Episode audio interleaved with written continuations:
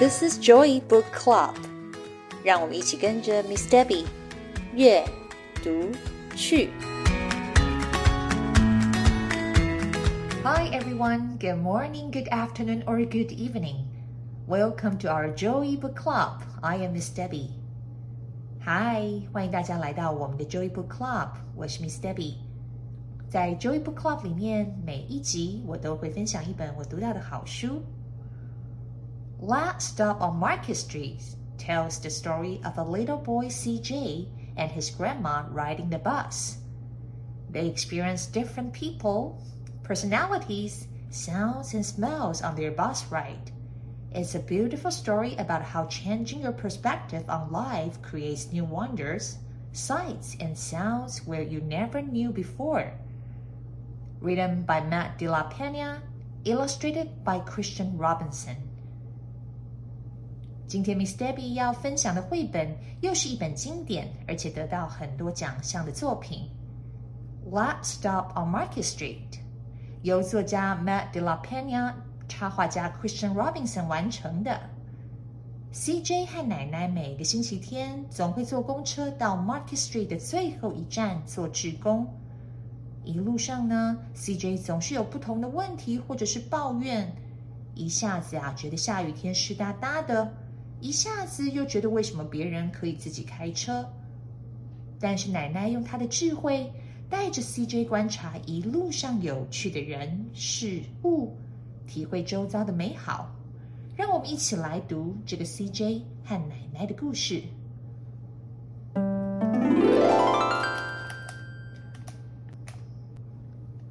CJ pushed through the church doors, skipped down the steps. The outside air smelled like freedom, but it also smelled like rain, which freckled CJ's shirt and dripped down his nose. CJ 推开了教堂的大门，慢慢的走下了阶梯。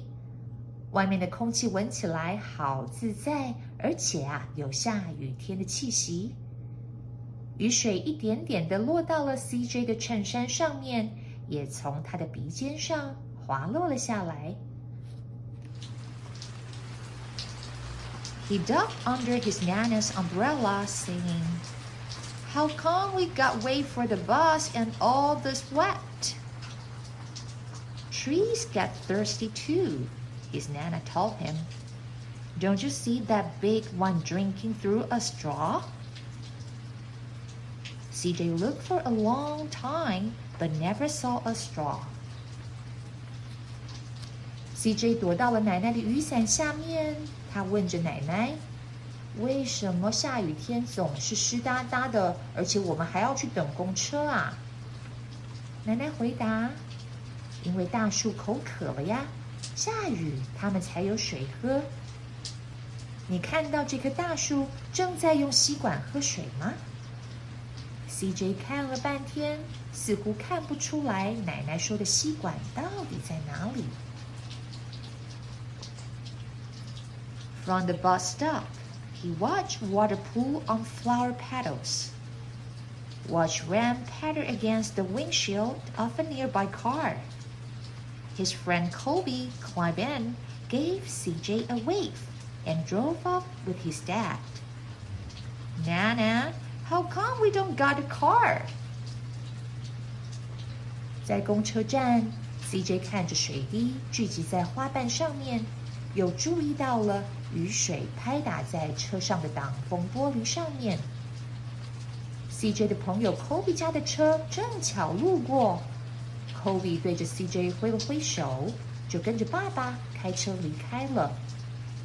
奶奶，为什么我们家没有车呢？Boy, what do we need a car for? We got a bus that breathes fire and old Mr. Dennis, who always has a trick for you. The bus creaked to a stop in front of them. It sighed and sat, and the door swung open. 孩子呀，为什么我们需要一台车呢？你看看，我们坐着一台吐着火的喷火公车。 而且啊，公车司机 Mr. Dennis 总会变几个魔术给你看。就在这个时候，公车正慢慢的、滴滴答答的停靠进站，嘘的一声，车门就打开了。What's that I see? Mr. Dennis asked.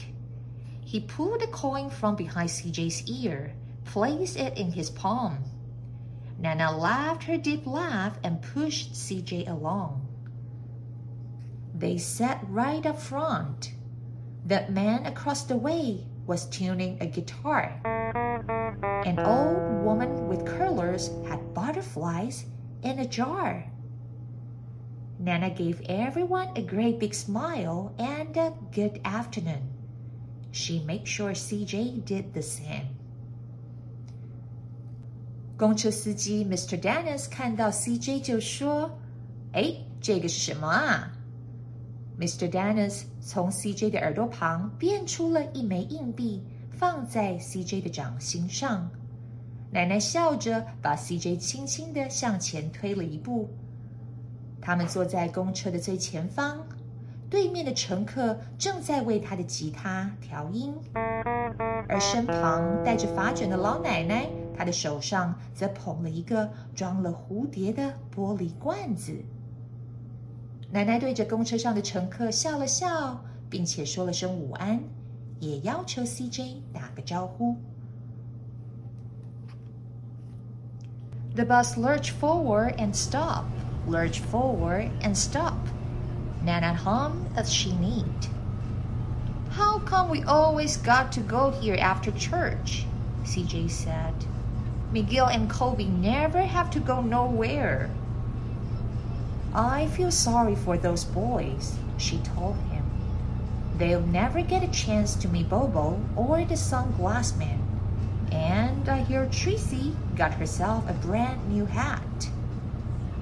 CJ stared out the window, feeling sorry for himself. He watched cars zip by on either side, Watch a group of boys hop curbs on bikes. 一路上，公车摇摇晃晃，奶奶一边哼着歌，一边织着毛线。CJ 问奶奶：“为什么每次星期天去完了教会，我们都要坐公车来这里呀？”我的朋友 Miguel 跟 Kobe 从来都不用去。奶奶说，他们没有一起来，真是太可惜了。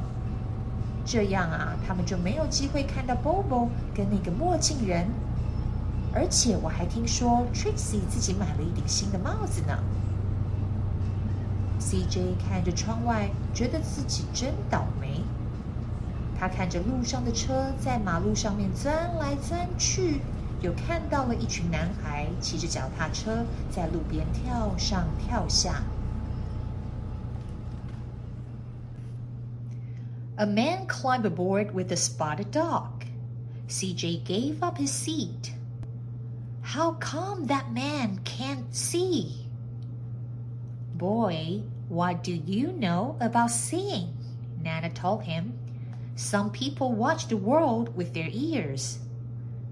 That's a fact. Their noses too, the man said, sniffing at the air. That's a mighty fine perfume you are wearing today, ma'am. Nana squeezed the man's hand and laughed her deep laugh. 这个时候，有位先生带着一只有斑点的狗狗上了公车。CJ 连忙让出了自己的座位。为什么这个人看不见呢？奶奶回答 CJ：“ 你知道什么是看见吗？有些人 他们是用耳朵来观察这个世界的。”这个先生听到，接着说：“没错，而且呀，还可以用鼻子呢。”说完，他就闻了闻周遭的空气。这位女士今天所使用的香水味道可真好闻呢。奶奶捏了捏这位先生的手，开心的笑了出来。Two older boys got on axe. CJ watched as they moved on by and stood in back. Sure wish I had one of those, he said. Nana set down her knitting. What for? You got the real life thing sitting across from you. Why don't you ask the man if he will play us a song? CJ didn't have to. The guitar player was already plucking strings and beginning to sing. To feel the magic of music, the blind man whispered, I like to close my eyes. Nana closed hers too. So did CJ and the spotted dog. 两位大男孩接着上了公车。CJ 看着他们走向公车的后端，接着说：“ 我真希望我也有他们手上的手机跟耳机，就可以随时听音乐了。”奶奶放下了手中的毛线，对 CJ 说：“你面前就有一个现场演奏，为什么不问问他是否愿意高歌一曲呢？”还没等到 CJ 提问，这个坐在对面的吉他演奏者就开始弹奏着吉他，拨着其他的弦，唱起歌来了。坐在前方的盲人低声地说：“要能够感受到音乐的魔力，最好的方式就是把眼睛闭起来。”奶奶也闭上了眼睛，CJ 跟着那只有斑点的狗也同时闭上了眼睛。享受着美妙的音乐。And in the darkness, the rhythm lifted CJ out of the bus, out of saw sunset colors swirling over crashing waves, saw the family of hawks slicing through the sky, saw the old woman's butterflies dancing free in the light of the moon. CJ's chest grew full and he was lost in the sound, and the sound gave him the feeling of magic. 在黑暗中 ，CJ 感觉到自己随着音乐的节奏被带离了这台公车，也带离了这个忙碌的城市。他感觉自己看到了夕阳的色彩在海边旋绕。感觉老鹰一家盘旋过天际，他感觉他看到了那位老太太玻璃罐里的蝴蝶在月光下面翩翩起舞。CJ 觉得胸口满满的，像是他可以尽情的在音乐的世界里面飞翔，体会到音乐的神奇。The song ended and CJ opened his eyes. Everyone on the bus clapped, even the boys in the back. Nana glanced at the coin in CJ's palm. CJ dropped it in the man's hat. Last stop on Market Street, Mr. Dennis called. 音乐结束了，CJ 也张开了他的眼睛。在公车上的每个人都不由自主的拍手叫好，甚至是那两个在最后排的大男孩。奶奶看到了 CJ 手心的那枚硬币 ，CJ 则把这枚硬币放进了吉他手的帽子里面。这时候，司机 Mr. Dennis 大声提醒：“Market Street 的最后一站到了哦。” CJ looked around as he stepped off the bus. Crumbling sidewalks and broken down doors. Graffiti tagged windows and boarded up stores. He reached for his Nana's hand. How come it's always so dirty over here? She smiled and pointed to the sky. Sometimes when you are surrounded by dirt, CJ, you are a better witness for what's beautiful. CJ 左顾右盼下了公车，四周尽是修补过的人行道以及损坏的大门， 窗户上面充满了涂鸦，而路边的商店好多都用木板封了起来。CJ 拉紧了奶奶的手，问说。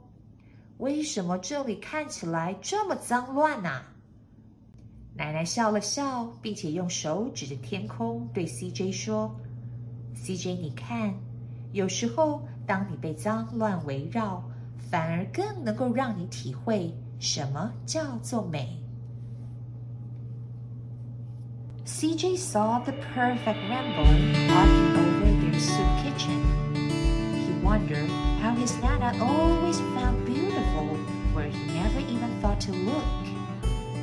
He looked all around them again, and the bus rounding the corner out of sight, and the broken street lamp still lit up bright, and the stray cat shadows moving across the wall. CJ 突然发现天空有一个完美的彩虹悬挂在他们要前往的流动厨房。他想不通，为什么奶奶总是可以在意想不到之处发现美好的事物？CJ 再次抬头看了看四周，公车已经开走了，街上破掉的路灯依然亮着，流浪猫的影子在墙上移动着。When he spotted their familiar faces in the window, he said. I am glad we came. 当 CJ 看到那些熟悉的面孔出现在厨房里的时候，CJ 说：“我好开心，我们来了。” He thought his Nana might laugh her deep laugh, but she didn't. She patted him on the head and told him, "Me too, CJ. Now, come on." CJ 以为奶奶会大声笑，但是奶奶并没有。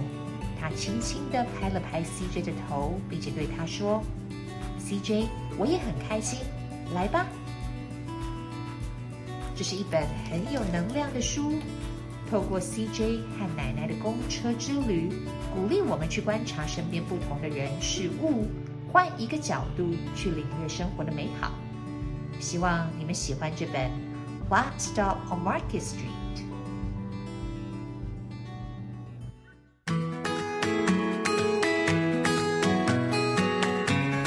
Thanks for listening.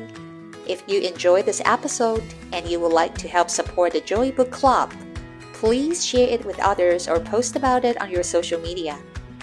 You can always reach out me on Facebook at Miss Debby's Joy Book Club or email me at joybookclub2022 at gmail.com。谢谢你们今天和 Miss Debby 一起读书，别忘了订阅 Joy Book Club 的频道。如果有任何的问题，欢迎你们 email 给我，或者是到 Facebook 上面搜寻并加入 Miss Debby's Joy Book Club，就可以找到我了。I will see you next time. Bye.